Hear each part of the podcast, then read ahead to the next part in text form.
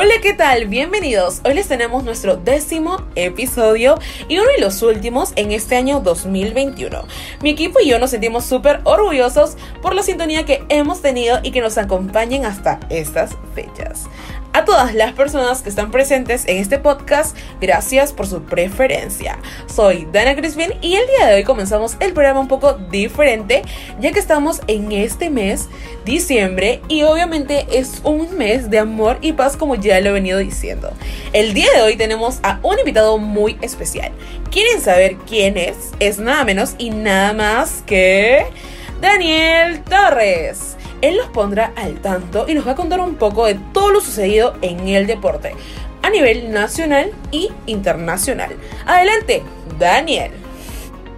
Y muy bien, arrancamos con la mejor positividad del mundo. Muchas gracias por el pase, Dana. Bueno, mi gente querida, bienvenidos sean a este segmento deportivo para los amantes del deporte. Iniciamos. En el primer titular tenemos el festejo de Anderson Santamaría tras ser campeón de la Liga MX. Anderson Santamaría entró por la puerta grande en la historia de Atlas y el fútbol mexicano. La noche del domingo, en los primeros minutos del lunes, el central fue uno de los jugadores que entregaron a los Tapitios el segundo título liguero en su historia y el primero desde lo obtenido en 1951 hace 70 años. Entonces, el zaguero de la selección peruana ha compartido su alegría mediante las redes sociales con el reposteo de varias historias en las que recibe las felicitaciones por parte de sus familiares, amigos, compañeros, colegas y páginas de aficionados con noticias de nuestros representantes en el extranjero. Siguiente titular. Edison Flores saludó a Alianza Lima por su título y dejó un mensaje a Universitario. El Orejas es uno de los jugadores que trabaja desde este lunes en Videna para mantenerse en forma física y así ser una opción para Ricardo Gareca con miras a los próximos partidos de la selección peruana. El Orejas se mantiene concentrado pensando en recuperar el terreno que perdió en la blanquirroja, como él mismo lo admitió. El Orejas se dio el tiempo para enviarle un mensaje a los hinchas y expresó el deseo que quiere para su querido universitario. A los hinchas de la U, espero que el próximo año sea mucho mejor para la U y que se pueda llevar el campeonato en fin de año, expresó nuestro querido Oreja Flores.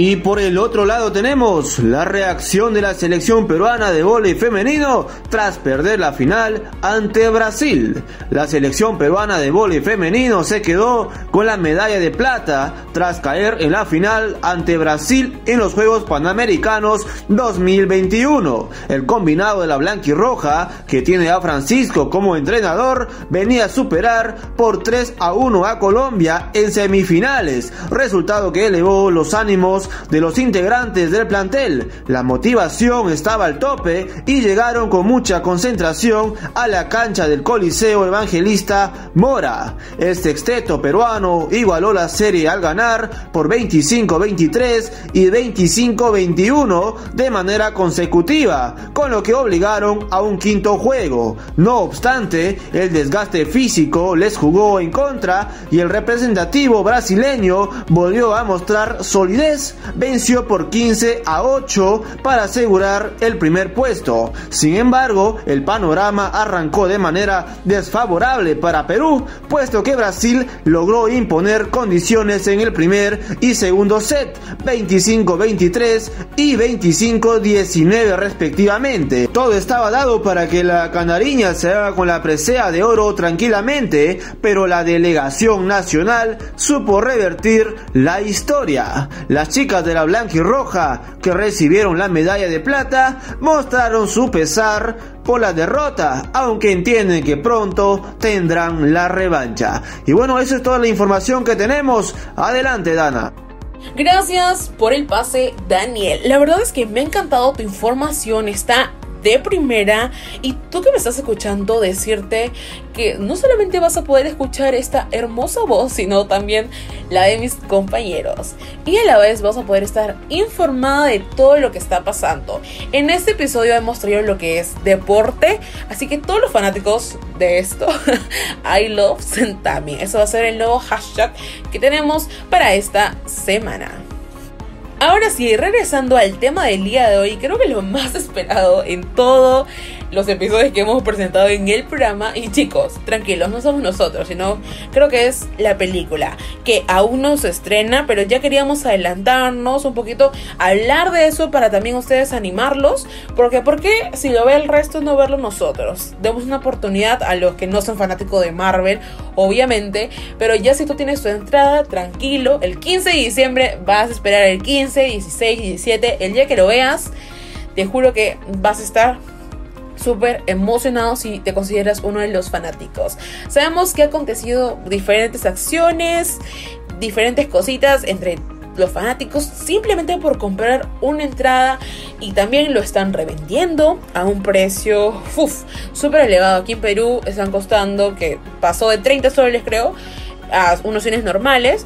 En Cineplanet, Cinemar, está costando actualmente a 120 si lo compras en revendedor. O sea, ¿se imaginan la magnitud estamos hablando de una película que todavía no se estrena, obviamente, y bueno, a pocos días ya estamos, pero la gente ya está queriendo las entradas hasta un mes antes de la anticipación, o sea, es decir, una preventa.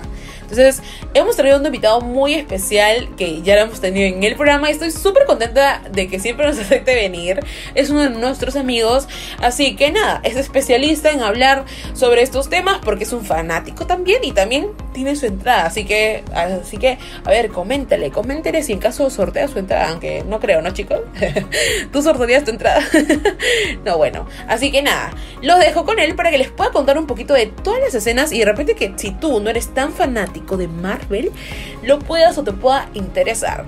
Y la película es Spider-Man My Home. Así que, con ustedes, Renzo López.